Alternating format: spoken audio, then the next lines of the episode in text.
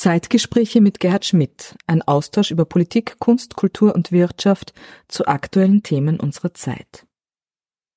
Ich habe ja auch sozusagen diese Bedeutung des roten Wiens gelernt, muss ich sagen, ja, ja weil rot ist ja bei, in Deutschland eine andere Begrifflichkeit als in Österreich, ja. Und äh, und ich muss sagen, aber diese Qualitäten habe ich wirklich hier kennengelernt, in, also in den 17 Monaten nur im positivsten Sinne, muss ich sagen.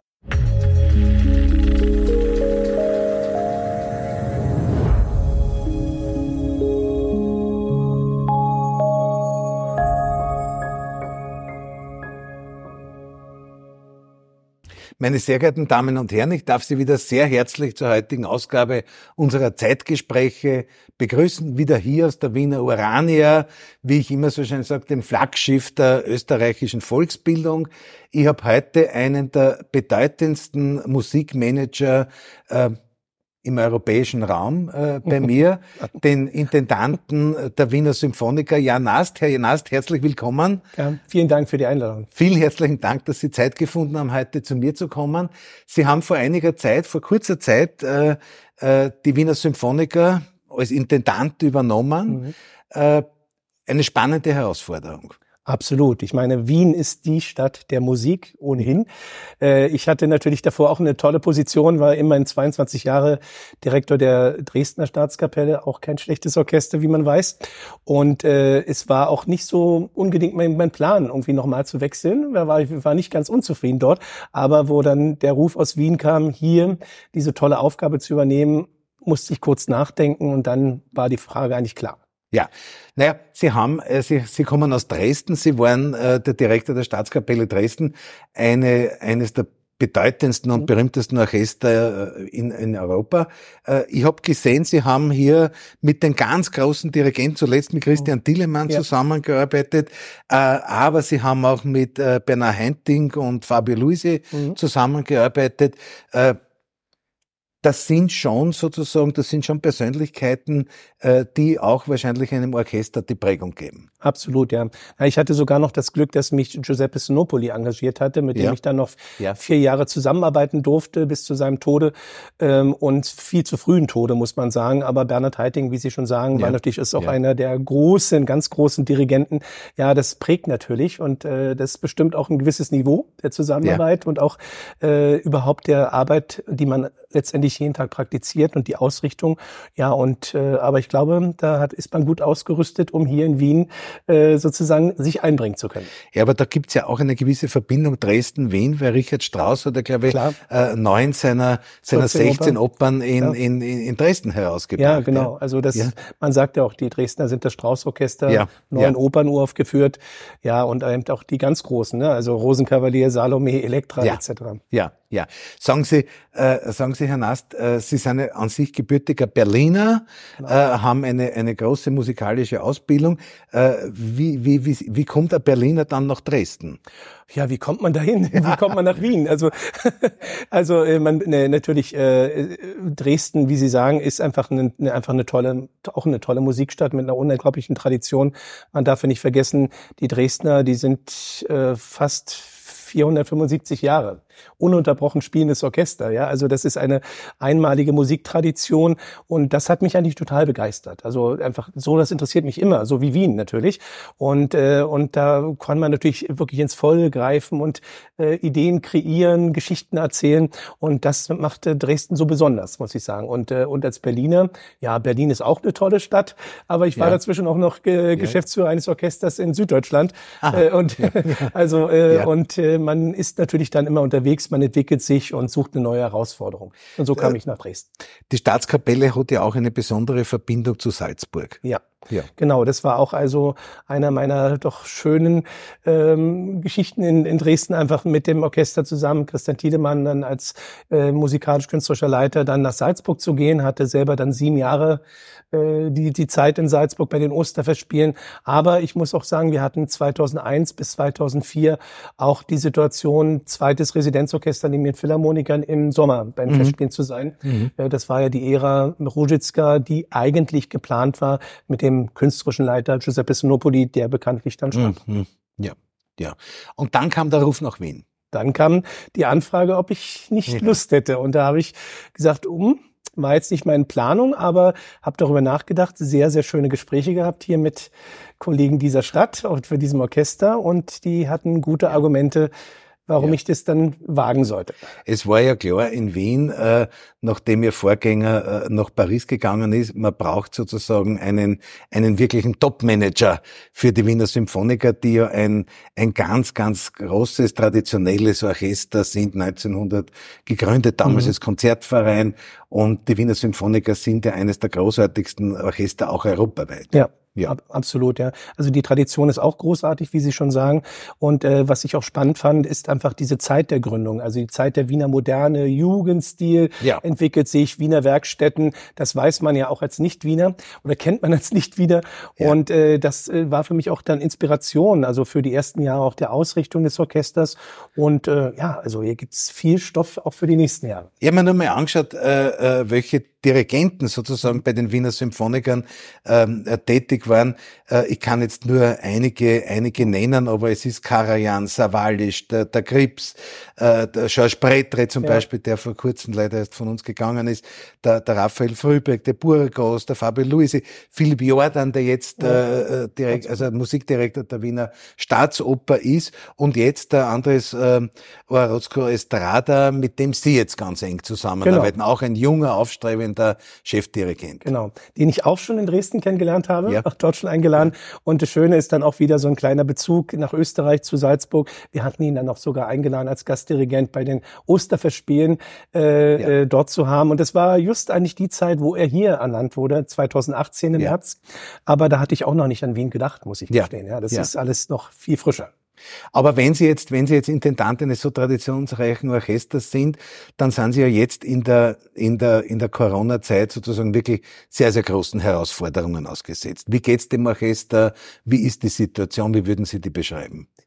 Ja, ich glaube, jedem Orchester geht's nicht so richtig gut, wenn es nicht spielen darf. Das ist erstmal grundsätzlich ja. so, weil äh, Musiker kann man vergleichen in, äh, in einem Orchester dieses Niveaus äh, mit einfach Leistungssportlern, Leistungssportlern, die auch jeden Tag trainieren müssen, Leistungssportler, die ihre Sportler noch zusammen ausführen müssen, um einfach die Qualität zu halten. Und demzufolge ist es erstmal keine gute Zeit fürs Orchester. Aber für uns war es ganz wichtig, dem Orchester auch in dieser schwierigen Zeit eine Sichtbarkeit zu geben. Und wir sind ja auch äh, Subventionsempfänger der Stadt Wien und wir äh, sind uns dessen auch bestens bewusst. Das heißt, wenn das Publikum nicht zu uns kommen kann, müssen wir eine Lösung finden, zum Publikum zu gehen.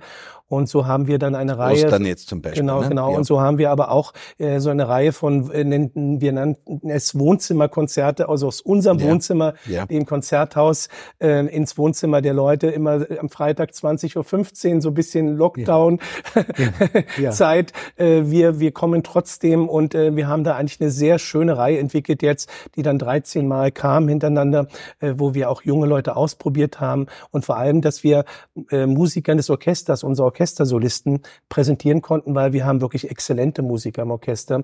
Und ich glaube, es ist dem Publikum viel zu selten möglich, diese Qualitäten zu hören ja. und auch zu erleben. Und so haben wir dann wirklich unsere Solisten im Mittelpunkt gestellt und junge Leute eingeladen, interessante Dirigenten und schöne Programme gemacht. Wenn, wenn man Musiker fragt, äh, und sie bittet sozusagen einen Satz über Jan Nass zu sagen, dann sagen sie meistens, es ist jemand, der sich was traut mhm. und der versucht, neue Wege zu gehen. Mhm. Und das haben Sie ja bereits mit den Wiener Symphonikern sozusagen begonnen, diesen Weg. Ja, ja den werden wir hoffentlich auch fortführen. Ja. Das ja. heißt ja, in die Zukunft schauen heißt ja nicht die Vergangenheit vergessen. Ne?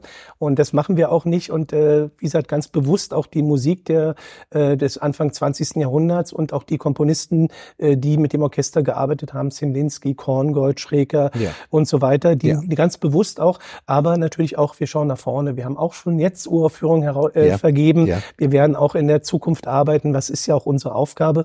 Ähm, und natürlich ist es einfach für uns, sage ich mal, grundsätzlich ja erstmal ein super Glück im Musikverein und im Konzerthaus im Grunde genommen neben dem Mozartorchester im, im, im Konzerthaus, im Musikverein, ja. äh, die meisten Konzerte jeweils dort spielen zu können. Das ist schon mal einfach ein Riesenprivileg.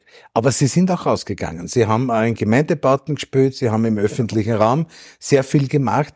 Und ich glaube, die Wiener Symphoniker sind ja auch, sind ja immer dafür, äh, dafür bekannt gewesen, dass man diese Brücke auch in der Gesellschaft schlagt. Genau. Dass man den Zugang vieler Menschen sozusagen zur modernen, zur klassischen Musik oder zur Musik im weitesten Sinn herstellt. Genau. Also äh, vor allen Dingen der wesentliche Punkt ist einfach klassische Musik auf höchstem Niveau dem einer breiten Masse zur Verfügung zu stellen. Das heißt also für jeden irgendwie auf höchstem Niveau mit dem Anspruch dieser Stadt klassische Musik nahezubringen. Ja. Und diese Idee greifen wir jetzt nochmal verstärkt auf. Sie haben gesagt, ja. wir, wir ist eine Tradition, auch diese Grätzl-Konzerte, wo wir in die Stadtteile gehen, in mittlerer Orchestergröße, je nach den Räumlichkeiten, die wir mhm. dort vorfinden mhm. und auch dort ganz unkonventionell einfach ganz unterhaltsame Programme darzubieten, äh, werden wir jetzt noch viele neue Maßnahmen haben ab neuer ja. Spielzeit. Ich möchte jetzt gar nicht zu viel verraten, weil wir haben auch noch eine Pressekonferenz, äh, wo wir es von, aber es wird ganz viele Angebote geben, äh, vielfältigste Art äh, für jeden im Grunde genommen in dieser Stadt äh, auch die Symphoniker oder ihre Symphoniker zu erleben. Und, äh, und ich denke, das ist der richtige Weg in der heutigen Zeit, also raus aus dem Elfenbeinturm und, äh, mhm. und letztendlich auch den Menschen was zurückzugeben und Freude zu geben und Unterhaltung zu geben. Was ja gerade in der Krise jetzt wichtig ja, ist. Ja, ganz wichtig. Ja. Und ja. das wird danach ja noch weiter so sein. Ich meine, ja. es gibt die Zeit nach der Krise, hoffen wir. Die wird aber auch Krise sein.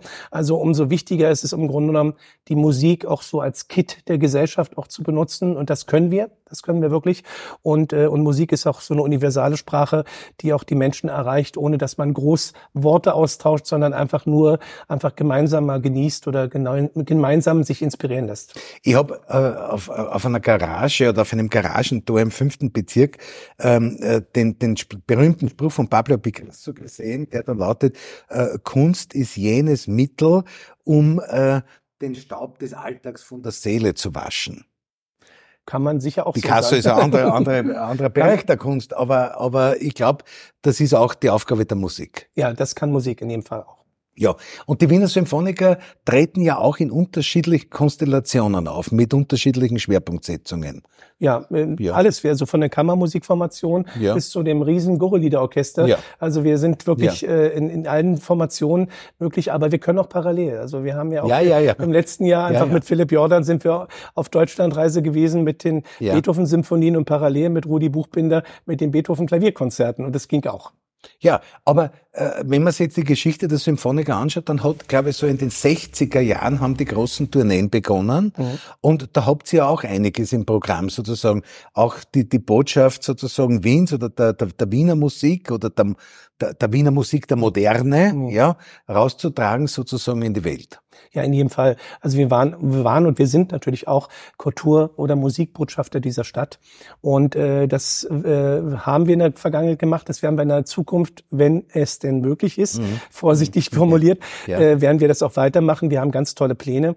Äh, es wird mehr in die Richtung gehen von großen Residenzen, dass man nicht ja. so wild durch die Gegend reist, heute hier, morgen mhm. dort, mhm. sondern versucht wirklich äh, punktuell einen Schwerpunkt zu setzen. Und so haben wir natürlich vor, auch in Asien nach wie vor, was ein ganz, ganz großer Musikmarkt ist, also auch ein Liebhabermarkt von klassischer Musik, äh, dort einfach die Angebote zu geben, die man möchte. Und wir werden Wien einfach exemplarisch über vier, fünf Tage dort präsentieren in verschiedenen Facetten. Die Vielseitigkeit der Symphoniker natürlich äh, darbringen, aber auch letztendlich die Tradition dieser Musikstadt Wien. Und am Ende darf es dann auch immer nochmal ein richtiger Wiener Programm sein, ja, ja. womit wir sozusagen dann alle begeistern können. Aber ein, einer der beeindruckendsten Auftritte der letzten Zeit war an der Elbphilharmonie in Hamburg. Mhm. Da habe ich sogar gelesen, dass der Kollege an der Triangel einen, einen wirklich einen heftigen Applaus bekommen hat. Ja, es, auf jeden Fall. Ich glaube, die Elbphilharmonie ist ein Raum, der schon spektakulär ist, muss ich sagen. Vielleicht nicht akustisch der aller, allerbeste, aber ist auf ein toller Raum geworden.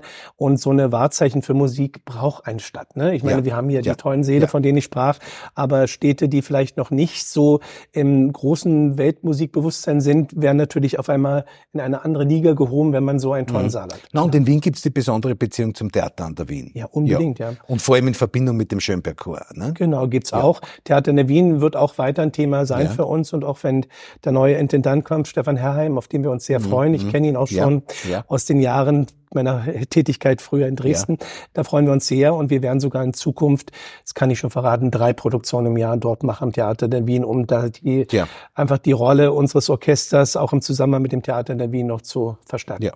Dann gibt es einen ganz einen großen Bereich der Wiener Symphoniker, der äh, bezieht sich auf Bregenz. Äh, die Symphoniker sind das äh, Orchester der Bregenzer Festspiele seit 1946. Genau. Und äh, Sie haben große Pläne. Wie wird es heuer ausschauen? Haben Sie Hoffnungen, dass es funktioniert? Ja, also wir haben Hoffnung, natürlich. Ja. Wir haben ja. Hoffnung, dass es funktioniert. Es gibt auch Szenarien, auch mit halbem Publikum und so weiter. Wir haben ja draußen fast 7000 Zuschauerplätze. Ja. Und im Freien, wir wissen, im Freien ist es besser ja. als jetzt, drin. Und äh, ich glaube auch mit einer Konstellation, mit Abstand und äh, dann sind es vielleicht dann 3500 oder 4000. Also im Freien, glaube ich, ist heute der Rigoletto, ne? Genau, der Rigoletto kommt nochmal, der sollte letztes Jahr kommen. Letztes Jahr ist es ja ausgefallen. Und so hoffen wir, dass wir ähm, doch in diesem Jahr wieder präsent sein dürfen.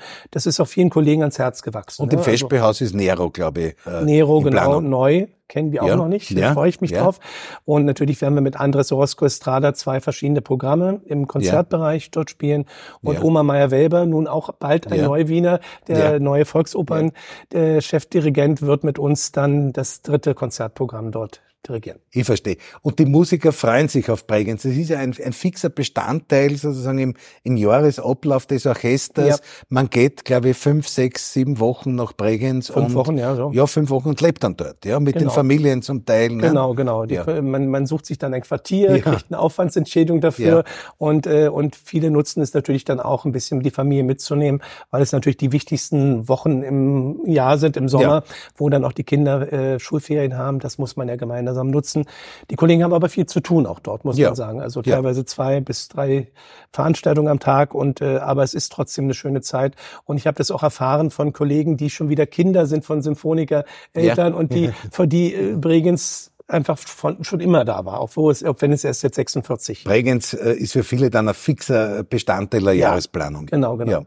Ja. Und es ist, muss ich ganz offen sagen, auch für uns äh, nicht nur also künstlerisch wichtig und einfach zeitlich wichtig im Kalender, sondern auch ein ganz wichtiger Partner auch in, im Zusammenhang unserer Finanzierung, muss man auch offen sagen. Und äh, äh jetzt, jetzt, jetzt möchte ich keine Details von Ihnen sozusagen heraus äh, herausbekommen, aber die Frage ist, habt ihr habt ihr da ein Mitspracherecht bei der bei der Gestaltung des künstlerischen Programms? In Bregenz. In Bregenz.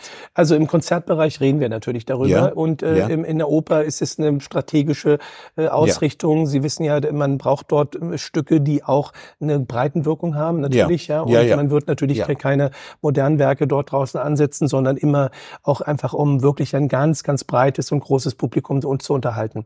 Und dadurch äh, ist da nicht viel Entscheidungspotenzial. Okay. Okay, aber es ist prägend, die Strategie prägend ist ja immer, dass man ein, ein weniger, eine weniger bekannte Oper im Festspielhaus mhm. hat und eine halt sehr populäre Oper dann auf der Seebühne. Genau. Ne? Eigentlich eine schöne Konstellation für uns. Ja. Ja. Und äh, wie viel wie viel Musiker umfasst das Orchester? Also wir haben offiziell 130 Planstellen. Natürlich ja. hat man sie nie besetzt, ja. ja, weil man sucht immer und äh, ja. scheinen Kollegen aus. Und äh, ja, aber es ist auch immer eine Chance. Und wir haben, ich finde, wir sind ein guter Mix momentan äh, vom Alter her. Ja. Und äh, ja, Sie waren auch, als diese Diskussion losgegangen ist, dass äh, äh, es hat ja auch eine sehr berechtigt, meiner Meinung nach, kritische Diskussion gegeben, dass in den großen Orchestern zu wenig Frauen sind. Dann waren die Wiener Symphoniker gleich bei den ersten dabei, ja. die sozusagen den Frauenanteil dort erhöht haben. Ja, ja, das ist aber eigentlich gar kein Thema mehr heute. Ja. Also ja. im Gegenteil, ich glaube auch so viele Frauen wie bei uns dirigieren. Ja. Äh, das ist auch eher die Ausnahme heute noch in der Fülle. Ja. Und äh, aber das, ich glaube, diese Diskussion Frau und Mann, die gibt es weder im Orchester noch und noch auch bei den Dirigenten oder Solistinnen. So, ja. ja, das ist gut so. Das ist gut so. Wo sehen Sie denn die Zukunft des Orchesters? Ja, eine gute Frage. Ja. da müsste ich jetzt weit ausholen, ja. versuche ich aber zu kürzen. Also ich glaube, wichtig ist einfach wieder zu dem Urgedanken zu kommen, von dem ich vorhin sprach, sozusagen ein Orchester äh, zu sein mit höchstem Qualitätsanspruch für die Gesamtheit dieser Stadt. Und das ist die Basis, diese mhm. Stadt, mhm. diese wunderbare Stadt und äh, auch diese Verantwortung mitzunehmen, einfach Hauptstadt der Musik zu sein. Das ist ja die Artikulation, wie man sich auch äh, weltweit verkauft und in dieser Rolle natürlich für diese Stadt, für die Menschen Menschen dieser Stadt einfach wunderbare Angebote zu haben, diverse Angebote, breite, breite Angebote. Wir gehen auch zu den Menschen, nicht nur zu uns äh, die Einladung in die Häuser zu kommen, sondern wir gehen bewusst auch hin und wir werden uns immer wieder neue Sachen einfallen lassen, ähm, äh, ja. um sie zu uns erhalten. Und was die Zukunft betrifft, denke ich, liegt genau darin die Zukunft. Einfach die Schwelle so tief als möglich Zugänge zu ermöglichen und einfach wirklich tolle Angebote einfach in der Verantwortung für diese Stadt einfach äh, Qualität zu schaffen. Die Wiener Symphoniker sind ja das Orchester der Stadt Wien in ihrer Geschichte. Ja. Sie sind ja, sie sind ja nicht nur sozusagen kulturell jetzt untrennbar mit den, mit der Stadt verbunden, sondern sie sind ja auch strukturell das ja. Orchester der Stadt Wien. Genau. Und das ist eine, eine, eine, und damit können Sie natürlich auch sehr leicht diese Botschaft Wiens genau. äh, nach außen tragen. Wir sind doch sehr stolz da, da, ja. darüber, muss ich sagen. Und äh, ich habe ja auch sozusagen diese Bedeutung des roten Wiens gelernt, muss ich sagen, ja. ja. Weil Rot ist ja bei ja. in Deutschland eine andere Begrifflichkeit als in Österreich, ja. Und, äh, und ich muss sagen, aber diese Qualitäten habe ich wirklich hier kennengelernt, in, also in den 17 Monaten nur im positivsten Sinne, muss ich sagen. Und doch die Identifikation des Orchesters, einfach Bestandteil dieses roten Wiens zu sein und dieses Angebot mhm. auch zu mhm. Präsentieren, mhm. das ist einfach, finde ich, großartig. Ja, Musik hat ja, Musik hat ja in der, in der Geschichte der Wiener Arbeiterbewegung immer eine große ja. Rolle gespielt. Die Chöre der 20er Jahre, der 30er Jahre, auch noch 1945, die, die, die, die Arbeiterorchester, die es gegeben hat. Da hat es ja wirklich viel gegeben, auch hier am Standort der Wiener Urania. Mhm. Ja. ja, auch, wir haben die Arbeitersymphoniekonzerte gespielt ja. früher im, im ja. Musikverein, ja. Und ja. so ist schon tolle Sachen. Eisenbahn, Eisenbahner, äh, Symphoniekonzerte ja. gab's und alles Mögliche. Also das ist schon einmalig in der Welt. Die Zukunft des Orchesters haben wir angesprochen. Äh, ich sage immer am, am, am Ende des Gesprächs, nachdem wir viele Zuschauerinnen und Zuschauer haben, die aus dem politischen Bereich kommen, was wären denn Ihre Wünsche als Intendant dieses großartigen Orchesters an die Kulturpolitik? ja, dass man sich dieser wunderbaren Rolle, die dieses Orchester auch wirklich wahrnimmt und annimmt, einfach auch immer bewusst ist, auch die Möglichkeiten, die Musik, Kultur wirklich schafft innerhalb der Gesellschaft, einfach bewusst wird. Und wenn ich einen persönlichen Wunsch hätte, einfach für die nächsten Jahre, wäre vielleicht auch daran zu denken, dass wir irgendwo einen Ort finden, wo wir vom Management, Orchesterwarte, alle drum und dran mit dem Orchester einfach eine Möglichkeit haben, zusammen zu probieren, zusammen zu arbeiten, einfach zusammen zu sein. Das ist so ein bisschen momentan ein ja. Orchester ohne ja. Zuhause, wirkliches ja. Zuhause, weil die Strukturen ja in der Stadt ein bisschen anders sind. Ähm, also das wäre so mein Wunsch perspektivisch. Also ich nehme diesen Wunsch mit. Äh, Herr Intendant, ich danke Ihnen fürs Kommen. Ich wünsche Ihnen, dem Orchester, alles, alles Gute. Ich wünsche vor allem, dass Bregenz funktionieren ja. wird und dass, äh, dass wir uns bald wieder in einem dieser wunderbaren Konzertsäle treffen können und äh, wir in Wien die Möglichkeit haben, das großartige Orchester auch live bestaunen zu dürfen. Ja. Ja, vielen Dank für die Einladung. War mir auch eine große Freude. Mir auch. Vielen herzlichen Dank. Dankeschön. Dankeschön.